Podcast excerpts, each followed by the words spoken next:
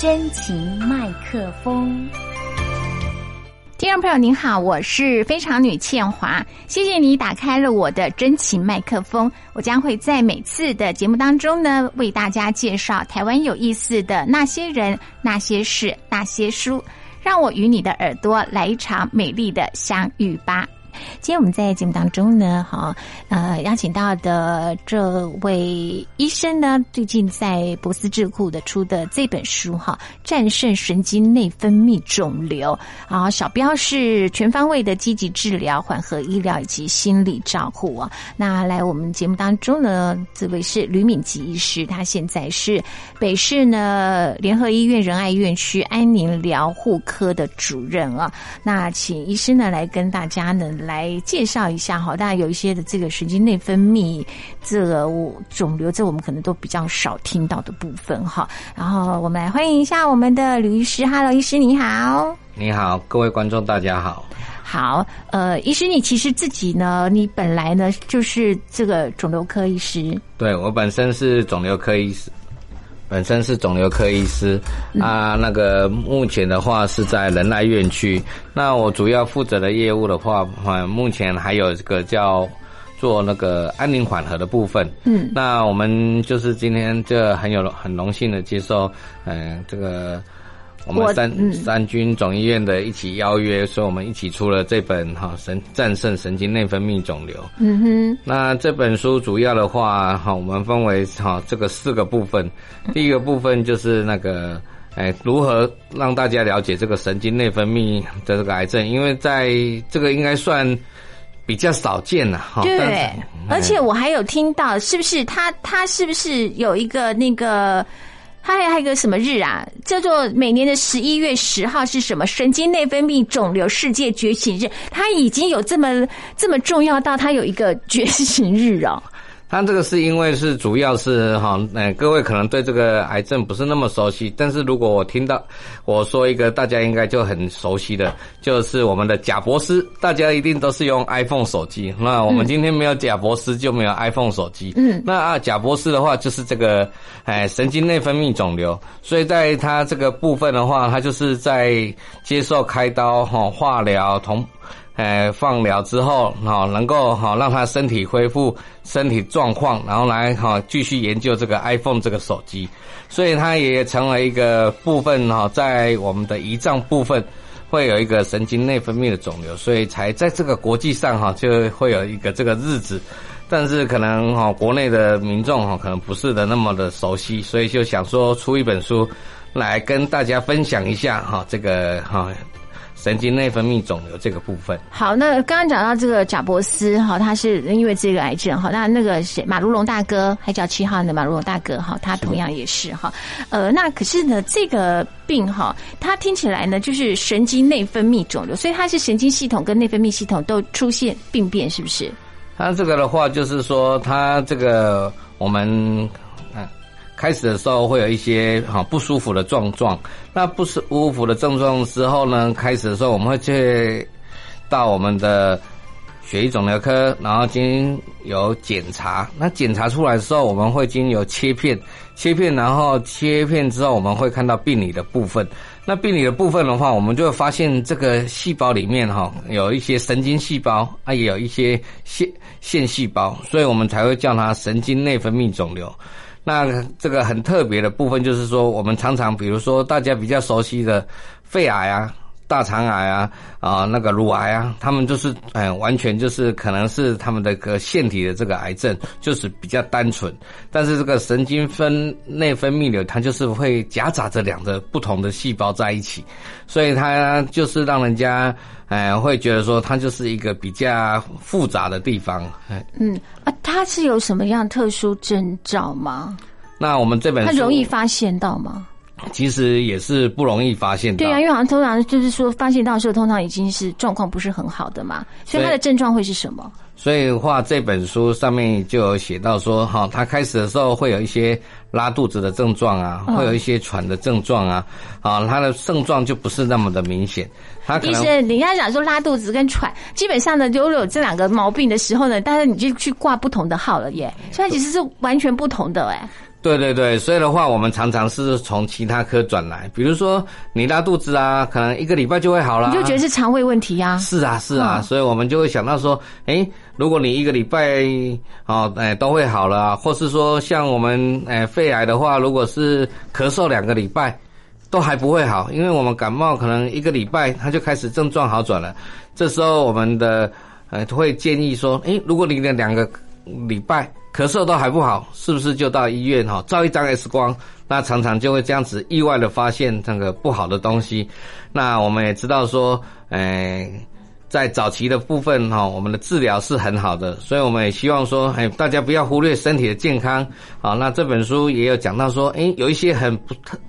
不是那么明显的症状的时候，但是我们的认知里面就是说，如果你的一个一到两个礼拜，你的症状都没有缓解。好，比如说你吃坏东西啊，尤其现在秋冬季节啦，哈，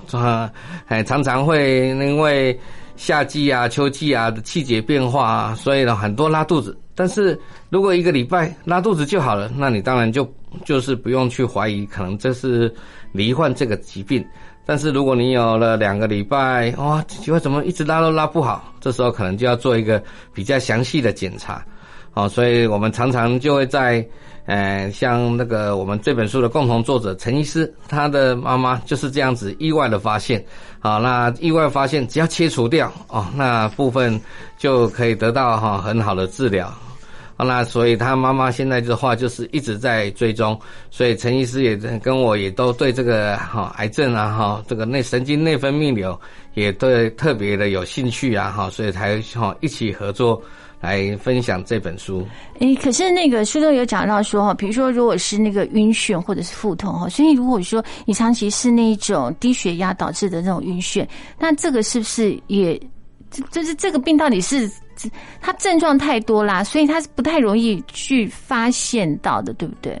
对，所以的话，我们就像我们刚刚哈那个主持人也有讲到啊，说哎。低血糖这个部分，其实我们本来哈，这个是神经内分泌瘤，它其实大部分从开始的源头的时候，是从我们的胰脏开始。好，大家都知道胰脏哈，胰脏是叫做胰王。那胰脏癌不是更恐怖？对，胰脏癌更恐怖。对啊。但是我们知道胰脏癌里面哈，有一种哈最不恐怖的，啊就是胰脏的神经内分泌瘤。那当开始的时候，可能发发现了低血糖。然后我们做了切片出来，这是神经内分泌瘤，结果这时候反而它就是在这个胰网里面，就是胰脏。最不好的预后里面哈，属于比较好的那一部分。嗯，所以的话，各位就是不要因为啊哈说，哎，我胰脏啊，好，哎，那个可能低血糖啊，这个可能就会预后不好了。其实还是要可以接受那个这个切片的检查，哈，知道说，哎，它可能是一个比较，哎，预后比较好的这一部分，哈，才接受这个治疗。嗯哼，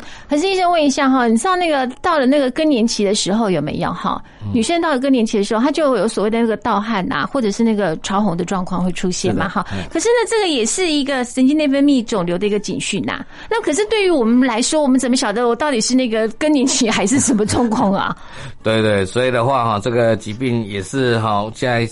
这本书里面有讲到这个症状啊，哈，说脸部潮红啊，哦，这个更年期的妇女啊，常常会发生这个症状。那我们当然这个时候呢，我们就是会先做个抽血的检查。嗯，那我们抽血检查看看是荷尔蒙的原因呢，还是这个？因为现在神经内分泌瘤的话，哎，我们可以先从验血。好，验小便，哈，那可以知来确定说是不是这个疾病，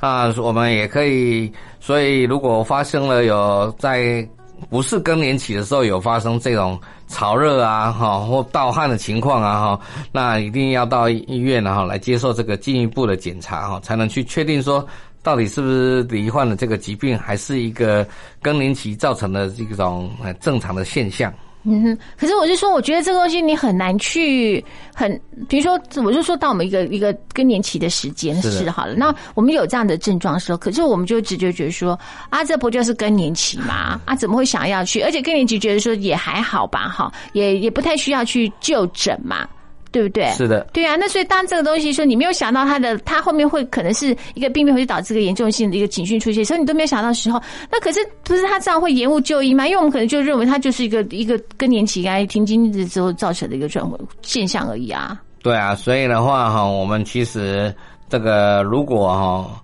这个症状哈，我们还是会讲这个症状，因为如果像很多的症状哈，都是可能哈嗯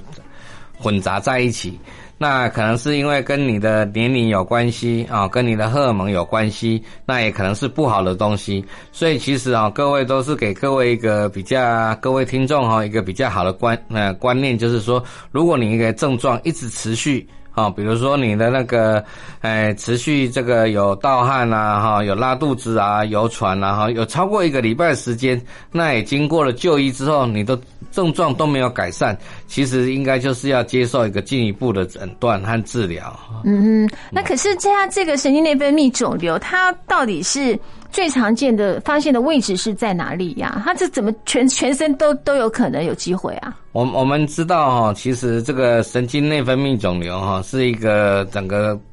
大的一个方向了哈。嗯那最常发生的哈还是在我们的那个我们的消化系系统。那消化系统就包括可能是我们的哎胰脏啊、哈肝脏啊、哈然后大肠这个部分。嗯，所以的话，我们现在也有常常也会说，哎，如果你有拉肚子啊、有肝功能不舒服啊、哈肠胃道不舒服，我们都会安排一个超音波的检查。嗯，那如果你有那些血便啊的情况哈，我们可能会建议你啊要做这个大肠镜的部分。这个都是在这个早期的时候，能够在发现这个哎肿瘤的部分。嗯哼，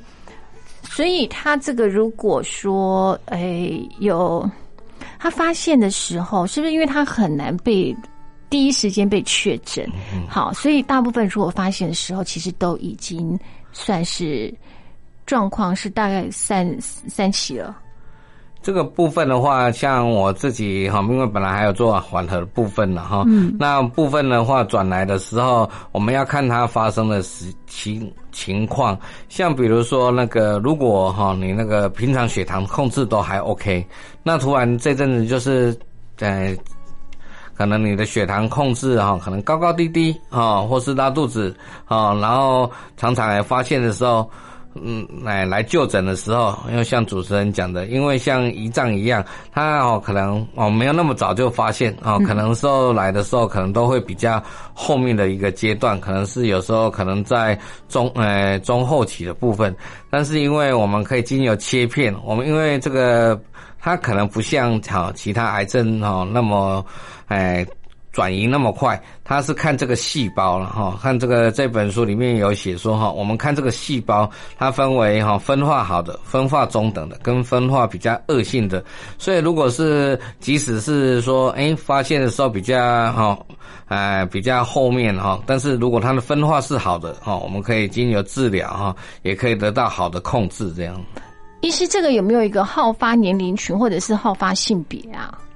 这号发的话哈，我们经过那个这个我们的这个国建署啊哈，我们做了一些。哎，所有的寻找来讲话，它其实都在中壮年的时候了。嗯好，那发生的时候，大部分哈比较常见哈是在比较男性的部分的，因为啊男性可能哈就是哎觉得哎拉肚子啊哈啊，然后或是工作关系啊哈，可能吃个药，然后就嗯没有来就诊啊，然后等到哈就发现的时候都会比较哈晚期。那我们也知道说。哎，这个部分哦，不应该是哈，来就是随便服用药物哈，应该就是说，如果你应该是说你一个礼拜哈，症状都没有改善，还是赶快到医院哈做一个详细的检查比较好。哎，所以它跟饮食有关系吗？它跟饮食比较没有关系，比较没有关联。哎，它这个也没有遗传性，哦，是一个是方基因的一个哈，可能现在是还不知道原因，但是是归咎于就是可能是基因的一些变化这样子。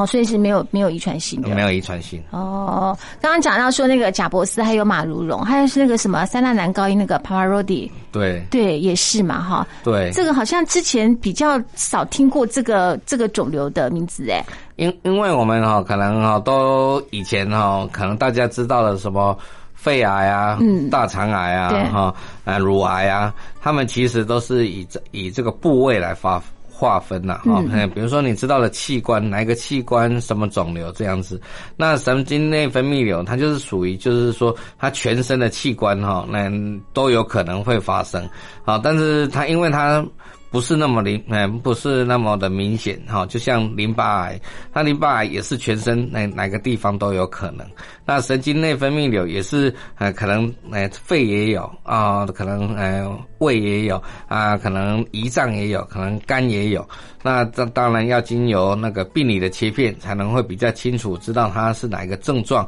然后来加以治疗这样。嗯哼，好，我们现在来收听一首歌曲呢，待会呢再跟我们的这个呃吕敏吉医师呢来介绍呢在出的这本书哈，正是神经内分泌肿瘤哦。儿子啊，我花了两年又一百零五天才约到你妈妈的，又花了两百八十四天才让你妈妈怀了你。现在你妈妈已经痛了三小时又三十六分钟了，你还是躲在妈妈的肚子里面不肯出来。皇天在上，后土在下。爸爸发誓，我愿意给你一个甜蜜的家，不论你在外面遭遇了什么，这里永远是你的避风港。我愿意身体力行的做好自己，成为你的镜子，不染尘埃。我愿意做你的伙伴，在你年幼的时候陪你打滚玩乐，在你成长的时候陪你彻夜长谈。我会陪你看世界，我愿意倾听你，尊重你，欣赏你，认同你，让你成为一个独立完整的自己。我愿意。你这个爸爸好好哦，这是我挑的，我要去投胎了，拜拜。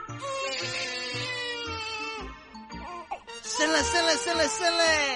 谢谢你来当我的儿子，相信爸爸会用一辈子来爱你。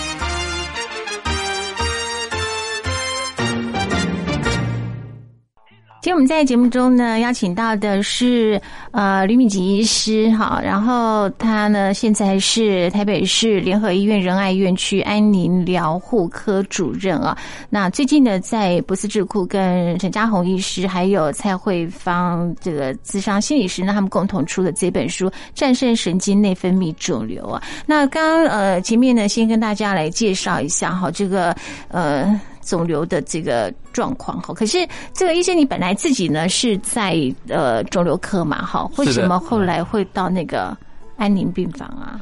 这个，因为我们知道说哈，这个疾病的发展呢，尤其现在大家在闻癌色变的这个阶段哈，都知道说这个在癌症的部分啊，可能分为了那个初期哈，然后可能在中期然后可能末期这个部分。那我们知道说，很可能疾病现在只能好控制，那我们可能还是终究会走向这个哈，还离世这个部分。那肿瘤部分的话，就是最好切进这个安宁疗护的方。是，那在二十年前的话，哈，就安宁疗护从英国哈就引进台湾啊，最最早最常开始的话就是从肿瘤科开始，所以我们在。呃，癌症的训练里面哈，我们最后都是会有这个哈安宁疗护的训练。那因为在嗯仁爱医院，尤其在这个联合医院哈，就是有安宁病房的哈，就是中校医院跟仁爱医院。那仁爱医院哈里面哈，就是由我负责哈这个安宁疗护的部分。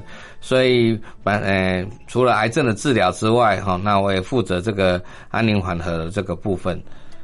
啊，这个部分的话，也就是在我们讲的，就是从头哈到尾，就是一条龙的服务啊。就是说，从他的从诊断啊、治疗，然后可能复发，然后到之后的缓缓和医疗。嗯哼。好，那因为大家以前对这个安宁疗护啊，哈，大家都只听到安宁哈，嗯。这部分，啊就对安宁哈，就会觉得可能恐惧啊、害怕，好，然后就觉得说哈，不想面对这个事情，啊，知道说安宁可能是一个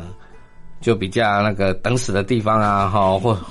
我跟我跟你说，医师，我跟你分享一个，我我以前那时候还不太知道的时候，哈，就是我们最早听到所谓那个安宁安宁病房的什么时候，然后我听到就想说。哎呦啊，这是不是那个死前三天去 去那边等死的那个概念，知道吗？就是刚开始那时候，呃，刚出现这样子的那个时候，我想说啊，这是什么？这是那个准备，就是说已经差不多确定，已经就是哦，差不多要走的时候，然后呢，可能就那个就因为去等等死那个概念这样子，哎。对啊，所以大家就是有这个呃比较害怕这个观念。其实哈，安宁疗护哈，其实是一个很人性化的一个照顾了。啊，从那个现在虽然哈有很多的呃标靶治疗啊，哈放射性治疗啊，然后甚至是免疫疗法。但是目前的话，它还是终究会面临哈呃无法治疗的阶段。那从无法治疗的阶段到真正的离开哈，可能有三个月到半年的时间呢。那三个月到面半年的时间，那个每天的日子还是要过啊。好，那每天也还是有身体上面的。呃，不舒服啊，哈，比如说，我都跟人跟我的病人讲说，我们每天面对的还是要吃喝拉撒睡，还有疼痛的部分。那安宁疗护就是在啊照顾哈，诶，可能末期的病人他已经没有办法再接受这个治疗的时候的一种哈比较人性化的诶照顾方式。所以的话，这个安宁病房也并不是像大家讲的，就是说，哎，可能最后的时候才到安宁病房。其实我安宁病房的病人哈，可能因为，哎，可能发烧啊，哈啊，也可能因为喘呐，哈啊，也可能因为疼痛啊，哈，哎，来部分哈来接受来住院啊，住院可能住了十几天，哦，症状比较好了，然后我们就会回，哎，回到他的居家。然后这时候我们就会衔接后面的呃居家安宁的部分啊，尤其现在那个呃政府啊都在推这个长照哈长期照护的部分，我们就会就是长照再加上这个安宁照护，然后希望我们的国人好了身体啊更加的健康，在最后的这个。这一里路里面哈，能够走得更好平顺哈，更不要哈，哎，能够哈有一个圆满的人生哈，来希望能够得到圆梦的一个计划，啊计划，然后甚至我们当他离去的时候，哎，我们的家人哈也没有遗憾，所以的话，我们这个安宁疗护哈，在做的部分呢，就是比较这个人性化的部分呐。嗯，那医生，请问一下哈，这个安宁疗护跟这个缓和医疗的差异是什么？这个部分就是，呃，我们现在哈怎么来？大家开始哈，只是讲这个安宁疗护的部分，嗯，就比较末期的阶段。但是呢，这个缓和医疗的话哈，我们现在的呃观念哈，又更更更往前走一步，就是说，当你生病或是诊断这个癌症的时候。你可能面对的是整个身体的呃不舒服，然后甚至家里的人都因为你得了癌症，所以可能都有了变化。比如说他们的工作可能要另外的安排啊，可能比如说他的呃呃他的呃家里的摆设也要改变。好，可能以前大家可以走来走去啊，那现在的话可能要有人要陪你看门诊啊。好，所以这时候就有介入介。入了这个叫做缓和医疗，那缓和医疗到底在做什么呢？以前可能的话，可能就是哎，那你来门诊，可能就是来看门诊啊，或是打化疗，你自己一个人就好了。那团队里面只有医师、护理师。那缓和医疗就是把往前推，比如说你得癌的时候，你可能会面临心理上面的问题，可能你的呃社会、你的工作要暂停。好，那呃暂停你的工作，从职场上暂时的休息，然后需要一个那个呃接受治疗，那这时候需要社会的资源啊，啊，那社会的资源你可能不懂，那我们可能有社会社公司的介入，啊，可以有一些的一些呃补助金啊，哈，或是一些照顾的计划，好，可能每个医院啊都会有这些计划，啊，但是你可能以前都不知道，啊，这时候就会放弃了治疗。啊，或是觉得说啊，我们觉得说治疗太麻烦了啊，哈，又要麻烦家人呐，哈，所以整个家庭生活都变化了。所以我们这时候就希望说有一个团队，啊，就是叫缓和团队，啊，在你离癌的时候啊，我们就有开始治疗。啊，治哎，开始治疗的时候，我们就引入了这个缓和医疗的这个团队。比如说，我们有癌症各管师啊，哦，有心理师啊，社工师啊，好，来一起来帮助你。可能你用不到，好，但是也许有很多啊观众朋友哈是用得到这些资源的。嗯，你刚刚讲的这个，它其实就是一个呃其他方面的资讯的获得嘛。对对对不对哈？或者是呃，他有需要什么样帮助？比如身心灵的部分嘛。可是我跟你讲，我刚刚以为想说你做缓和治疗，我心想说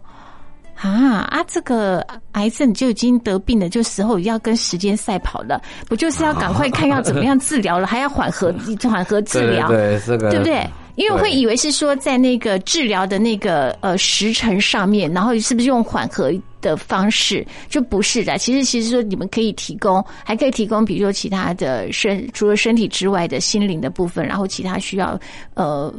补补助啊，或者什么样子不的部分的资讯嘛，对不对？哈，对，其实就是跟之前哈，呃，跟呃主持人讲的没错，就是说以前可能我们离癌的时候，可能只有单线的。啊，单线的面对医师、护理师接受治疗，啊，医师安排你化疗，你就去化疗哈，放射线治疗就放射线治疗。你可能哎，可能你放射线治疗之后，你产生了不舒服，你不知道去跟谁讲。嗯，啊，比如说你化疗完之后，可能打了一天的药，哦，或是现在有可能在门诊打完就回家，或是现在有些医院还推推出了，就是嗯呃。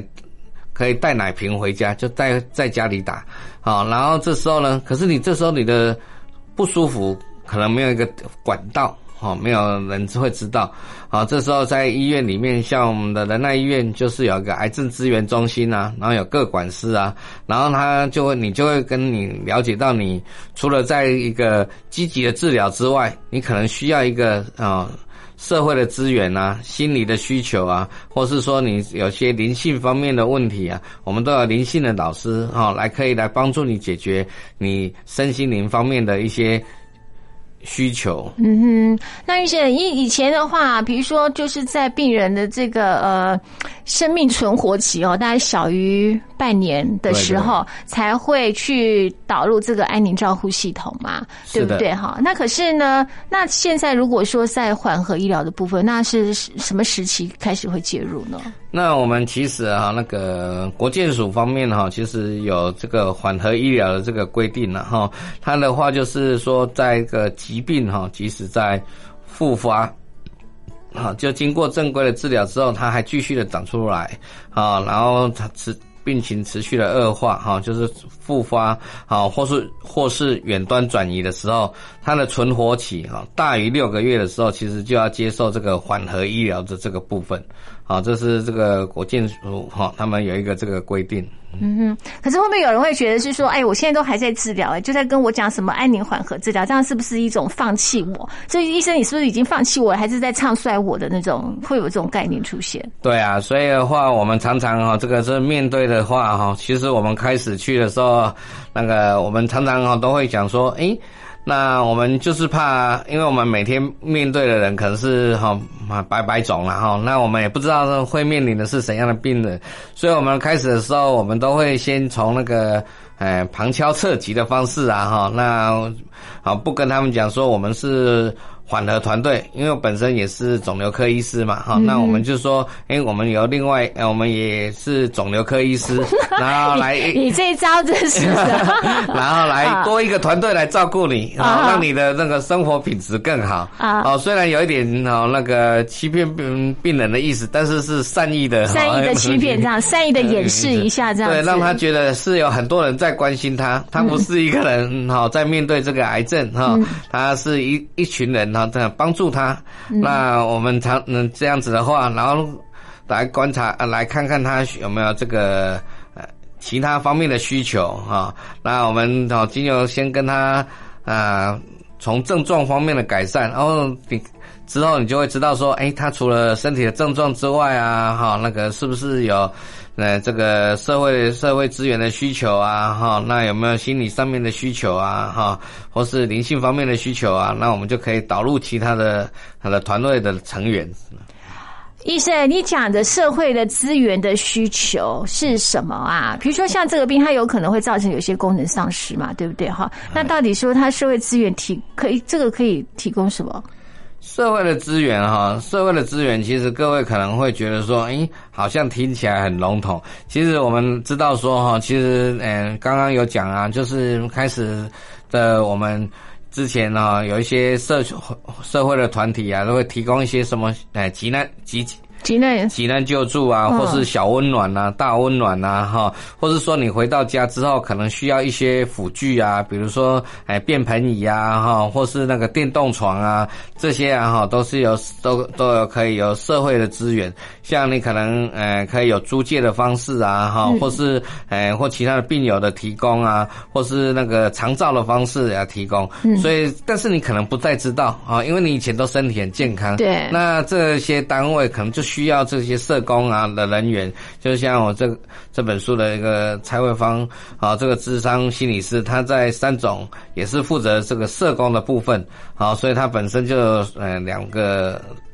呃，两种身份，一个是社工的身份，一个是心理师的身份，他就可以帮你找一些哈资源的部分。那这本书里面也有很多的那个小故事的分享，啊，那并不是每个人都需要了，但是我们哈都希望说，哎，能够多了解对方哈，那也是希望能够让他的生活哈，因为不要因为这个病呢哈，就哎觉得可能会嫌麻烦。啊，然后就放弃了治疗。我们都希望哈能够哎带领着他哈哎跟着我们的脚步慢慢走。毕竟这个疾病哈哎，如果他开始一开始的话是初期的，或是他的分化是很好的话，他其实他的存活期啊可能要十年以上。那像贾博士这样子也很好啊，哦，就是嗯经嗯经有这样子的治疗，那我们今天哈都有一直有无聊的时候可以划划手机这样子。诶，医生，你刚刚讲到说那个社会资源的部分哈，其实现在是不是呃，在比如说病人哈，比如说他罹患那个癌症的时候，那医院的社工他们反正其实就会知道，对不对？他们是会去主动来呃介入关系吗？还是 还是其实是一个被动，要让家属自己去找？因为我讲一下我我父亲几年前那个大肠癌的时候嘛，哈。我觉得我在这方面资讯很少哎、我我真的还像我们这种已经有点算还还算有一点知识分子了啦，对啊，我我坦白说，我我这经历过之后，我才知道，我那时候真的就不晓得有什么样的资源是可以可以运用的，你知道吗？然后甚至我现在想说，完蛋了，我爸爸这样子，他他没办法走，还有他的他。他到底要怎么样轮椅？那我轮椅要怎么办呢？我如果不是要花钱买的话，然后呢，那我要去哪里找呢？我真的就不知道怎么弄诶、然后后来我就诶。你知道那个医院附近不是有卖那个那个健康器材的跟那些嘛？好，那我是要去买那个药材的时候嘛，好，然后我就没顺便问，他就跟我说，那小姐还真的还很好，先跟我说，你应该可以问问看，你可不可以申请什么辅具之类的，或者是有比如说可以申办什么那个中低收啊什么这些哦对，他说他辅具，我说辅具怎么弄？他就跟我说，比如说第一辅具啊，什么什么，他就跟我讲啊，然后他说那你可以打电话去问问看这样子。我其实还是经过那个隔壁的那个卖器材的店跟我说的耶，不然我还真的完全不知道说我们到底可以得到什么样的这个所谓的社会资源。对，没错，没错，这个就是现在这个哈，嗯、大家可能会觉得说，哎呀，台湾哈那个现在可能大家都不需要社会资源，或是觉得说，哎，这个宣传的有没有很好？好，那所以的话，我们才要呃再跟。跟所有的哈罹癌的哈病人哈或是家属啊哈说明一下，其实哦，在这个刚刚啊主持人也有讲啊，其实我们为什么是主动的关怀呢，还是说被动的呢？其实现在医院哈，嗯呃，不管每家医院里面，因为这个人手也有限，所以都是采取哈筛检的方式。他如果是觉得说，哎，你不需，呃，你不，呃，你好像也没有提出来。那我们哈那个也好像觉得也不太需要，所以的话，我们现在都是会想说，那个要怎么样的方式能够服务这个更多的人。所以的话，我们现在其实是就就有一个，哎，叫做癌症各管师，然后癌症各管师之外呢，我们癌症资源中心让有一个独立的窗口，那窗口的话哈，让可以去寻找。呃，寻找这些资源，就像那、开始需要轮椅的时候，开始不能走的时候，其实应该在呃护理师，因为你住院嘛，住院里面可能就只有知知道护理师。像我常常就想去看的时候，就觉得说，诶，他应该是要呃要那个转介这个社工啊、那社工他们也很忙，那我们也就知道说，诶，其实就是希望说能够经由这个团队啊，先做一个评估，呃，先来哈。做个评估，不要让这些病人啊，就是好像经由隔壁的 隔壁的医医医疗器材店，医疗器材店哈，那个反正医疗器材店还有那个 比较热心，比较热心哈，然后就丧失了这资源了。嗯，所以呢，大家都会觉得说，哎，社工好像在这个。这个医疗体系里面是不重要的，其实是它是很重要的，因为哦，我们知道说哈，这个一个人哦，哎生病之后哈，可能跟之前哈平平常爬爬照这样子不太一样的，他可能需要这些辅具啊，但是这些辅具。要是谁去评估呢？是医疗器材行嘛？啊，那当然不是啊，哈，是当然是由专业的、专业的，比如说复健师啊，哈，然后或是那个，呃，社工师啊，哈，或是医师啊、护理师啊，哈，来评估看你的需求。所以的话，我们都希望哈，借由这本书啊，哈，也来告诉把这个资讯哈，哎。呃，告诉同呃所有的离癌的患者了哈，不要说这样子哦，好像茫茫茫茫哈大海中去寻找这只呃这根芦苇这样子。嗯哼，好，我们现在收听一首歌曲呢，待会呢再跟我们吕医师呢来介绍他的这本书哦。口哨达人李玉伦四岁起就开始学习吹口哨，七岁的时候就看父亲李贞吉一起登台表演。他最高纪录一分钟可以吹三百个音符，成为世界上第一位把口哨吹进国家音乐厅表演的人。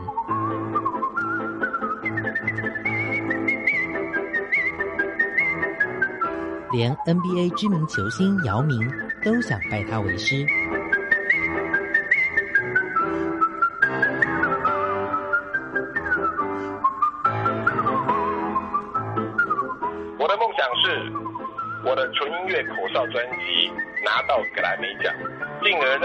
界的人都喜欢吹口哨，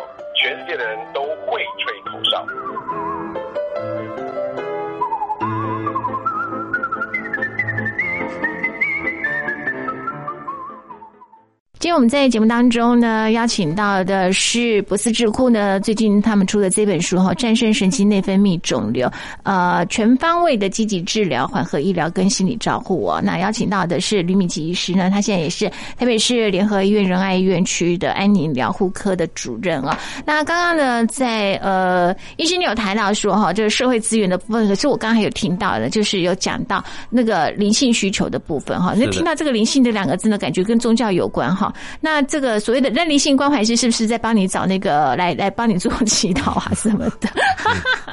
这个因为主线主要需要一点那种宗教慰藉嘛，哈。这个我们知道说哈，其实是呃灵性哈，是我们从内心深处哈最深的一个东西哈。它包括的是我们的有两个重点哈，就是这个呃圆满的人生呐哈，然后还有个心愿的完成这个部分。那我们基本上哈，我们是呃没有传教了哈，那个传教，但是因为我们这个是刚开始的时候。为什么哈很多大家如果到安宁病房啊哈，会看到就是我们的佛教啊哈师傅啊哈，这是经过调查了哈，经过调查之后，百分之台湾百分之九十五的哈，大概九十到九十五的话都是泛佛教，好泛佛教就是包括儒道末法了哈，或还有那个回教这个部分，那所以的话大家就是比较能够接受哈这个佛教这个理念，然后当然也有基督教，所以在我们的病房里面就是有两位灵。性导师哈，那个就是在基督教，另外一个就是在天主教或是基督教的部分。那我们也知道说，哎，在这个部分哈。哎，在灵性的部分哈，刚刚要讲的就是我们在这个心愿的完成啊，或是圆满的人生里面。那在安宁疗护里面也提到了说哈，我们其实在这个灵性的部分，我们有四道的人生呐哈。那四道人生就是哈道谢、道爱、道歉、道别。好，那我们也希望说哈，在这个在我们这一生中哈，有需要感谢的人哈，那也曾经做过不好的事情，对他们产生还要需要抱歉的人。那也有需要那个，哎，要跟他们哈，在这辈子里面哈，对他们要说跟他们道别的人哈。那我们知知道这辈子当中有我们挚爱的人哈，我们要跟他说声哈，我爱你。所以的话，在这个部分的话，我们就知道说，哎，这个就是属于灵性的部分。那灵性的部分就是每个人心中哈最哎最温暖哈哎跟哈最深的部分。那有时候可能哈在医院的部分，哈在医师啊、护理师啊哈，可能就比较没有办法，因为工作的原因，可能没有办法坐下来哈跟你哎好好的聊一聊哈谈一谈。这内心的部分，所以我们就是在这个部分就有一个呃灵性导师啊，来可以跟你一起聊聊你这个这一生里面哈的那个圆满的人生，还有一些人生中有没有什么遗憾的事情啊，或是什么想要完成的事情啊，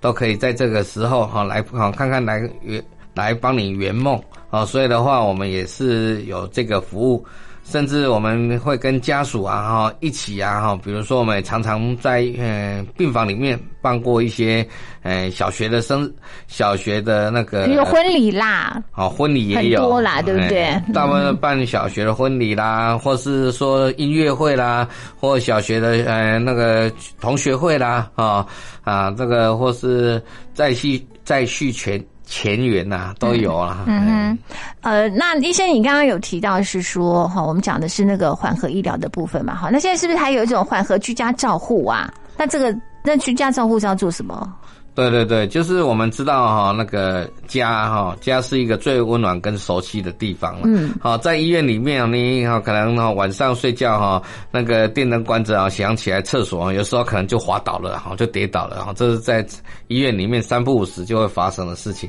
但是在家里啊，你电灯关着哈，你就闻那你可以闻到熟悉的味道，你甚至摸都可以去厕所。所以我们知道说哈，那个家是最哈温暖跟熟悉的地方。那我们也希望说哈，在这个最后的这个阶段，或是说，哎，那个身体还不错的时候，都能够回到家。那回到家之后呢，你身体还是可能会有点不舒服啊，那或是有变化，那我们就是有一个居家的护理师，这就是因为我们这个整个很联谊哈，在这个台北市哈有推出了这个叫做哎居家安宁的部分。其实这个是健保局规定，呃，健保局就有这个居家的护理。好，所以在各个哎各个乡镇市哈都有这种的服务，各大医院都有这个服务。好，并不是只有人人大医院，所以的话。哎，各位如果在其他的县市的话，也可以跟在有安宁团队的朋友哈，那的医院啊一起去询问哈这些资源的部分。嗯哼，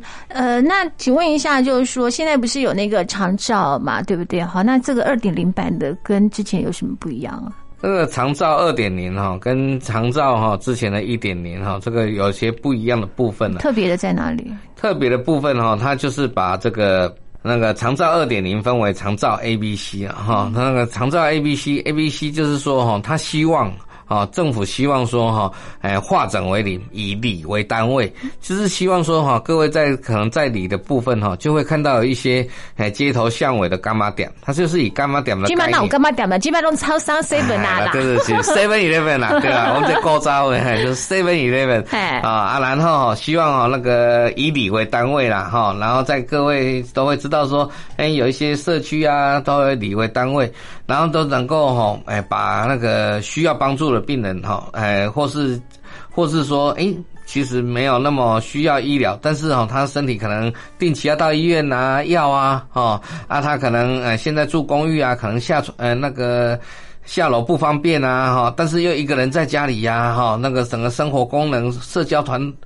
活动都受限了啊，哈，然后还有公餐的服务啊，啊，这以前在一点零都没有，嗯，所以的话，我们就是希望以街头巷尾哈，哎，那个的概念，啊，然后把这，所以在很多的据点哈，所以各位现在如果到了各地方哈，都会哎几个里哈，比如说哎这个二三二三四个里就会有一个。地方哈，就一个据点，然后据点之外呢，然后又分为了一个就是哎复合式的服务中心啊，它能够到那里呀哈，做一些喘息的服务啊，好送啊公餐的服务啊，然后再结合到我们这个社区型的医院哈，然后就是有一个呃有如果需要转接到医院啊哈，那也有一个呃对呃对号的窗口，所以能够做一个转介。那这个在长照一点零都没有哈，这个在长照一点零的话，可能就是只有，哎，我们知道以前的这卫生局啊哈，那部分啊，或是像台台北市就是，呃，健康中心啊，哈，这来。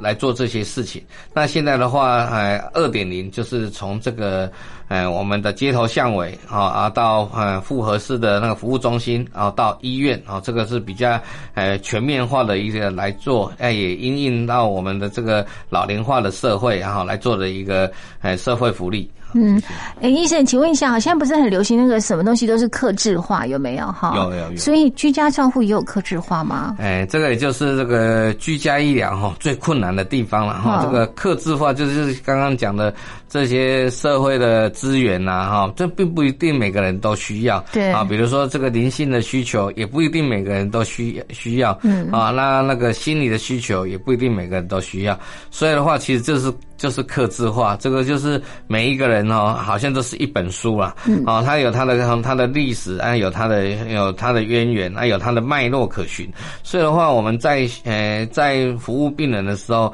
我们其实在每一个讨论的时候，都是以是以一个家为单位，好，他的呃他需要什么服务啊，哈啊，他需要什么资源啊，再把它纳进来。所以的话，我的那个共照师啊，居家护理师啊，他们呃的工工作的范围哈也复杂度啊哈也很高啊，他所以他们要经由嗯不断的评估啊，然后找资源啊，然后。呃，跟团队的其他人共同来讨论，所以我们每个 case 哈，每个每个礼拜都会做一个呃讨论。嗯，那请问一下，你有没有什么特殊的案例啊？就是你在那个安宁疗护科有没有让你印象特殊的案例跟大家分享的？像现在这些那个，我想哈，这个我们常常哈都。一个病人一个病人这样子过去了。其实，在我们那个印象最深的哈，其实就是我们知道说，嗯，就是有一个有一个病人哈，他其实也是神经内分泌肿瘤，他他到处长，那有时候会长到这个眼睛后面哈，那眼睛后面的话也就没办法开刀了哈，不然就变瞎子。然后他就是喜欢啊哈，以前都喜欢钓鱼啊，好喜欢钓鱼的话，那喜欢钓鱼。啊，去到他家里的时候，就看到他很多鱼拓啊，然后还有他得奖啊，哈。那我们，但是他身体越来越虚弱啊，下肢水肿，没办法动啊。那我们就会问他说：“哎，那有没有想要再去钓鱼啊？哈，那有没有想要再去，呃，去吹吹海风啊？”那我们其实，哎，他其实，哎，这时候整个眼睛哈，本来很虚弱的哈，一听到钓鱼啊，哈，要去海钓啊，哈，哦，整个精神都来了。那这时候，我们的团队哈就要开始那个安排时间了哈，然后安排时间，然后要呃评估说，哎，他有没有办法哈去呃他的身体现在体力有没有办法去这个海钓啊？然后还有他的身体的能够承受多少时间啊？可能因为海钓也不是说钓一条鱼，可能是说到海边啊，让他吹吹海风啊，体验那个的呃大家那个钓鱼的乐趣。啊，那就是在这个不断的安排啊的安排，还有是不是在呃那个啊整个医院可能就要动起来，比如说你要可能要找救护车啊哈，然后要准备氧气啊，然后可能要在嗯有那个担架啊，还有家里人要配合啊，所以那天出去啊都是那种大阵仗啊，大阵仗嗯，这也是一个圆梦计划嘛？对，就是一个圆梦计划，所以就照顾人，然后他家里哈就是。哎，衔接他妈妈的爬梯机啊！嗯，他妈妈以前就是从阵仗好浩大哦。然后从爬梯机这样下来哈，所以哦，这每个的资源哦，真的是很多了哈。那个有些衔接父母亲哈，以前他们的爬梯机呀，因为现在。哎，爬梯机啊从二楼到三，哎，从二楼下来哈，这个我第一次啊坐那种爬梯机这样子哈，缓缓的上升这样子。那请问一下，这个这个病患他那时候就是帮他圆完这个梦的时候，他的后来的状况有没有因为圆梦了哈，这样子会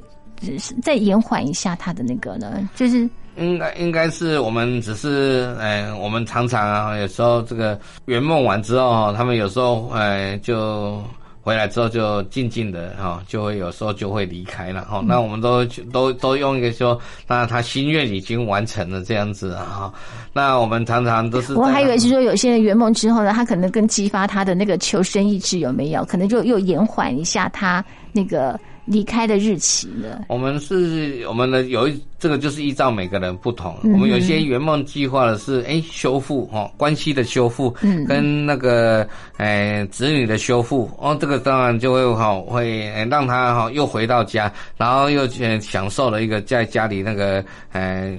亲子的呃修复的感情啊哈，因为时间真的是比我们预期的也会长了一些。嗯，因为常刚刚开始做的时候，就常很多的医师就问我说：“哎，都已经是都是已经末期了，那什么样子会让他的那个 survival 就是存活期会比较长？”我就常常就是说，这个就是家里的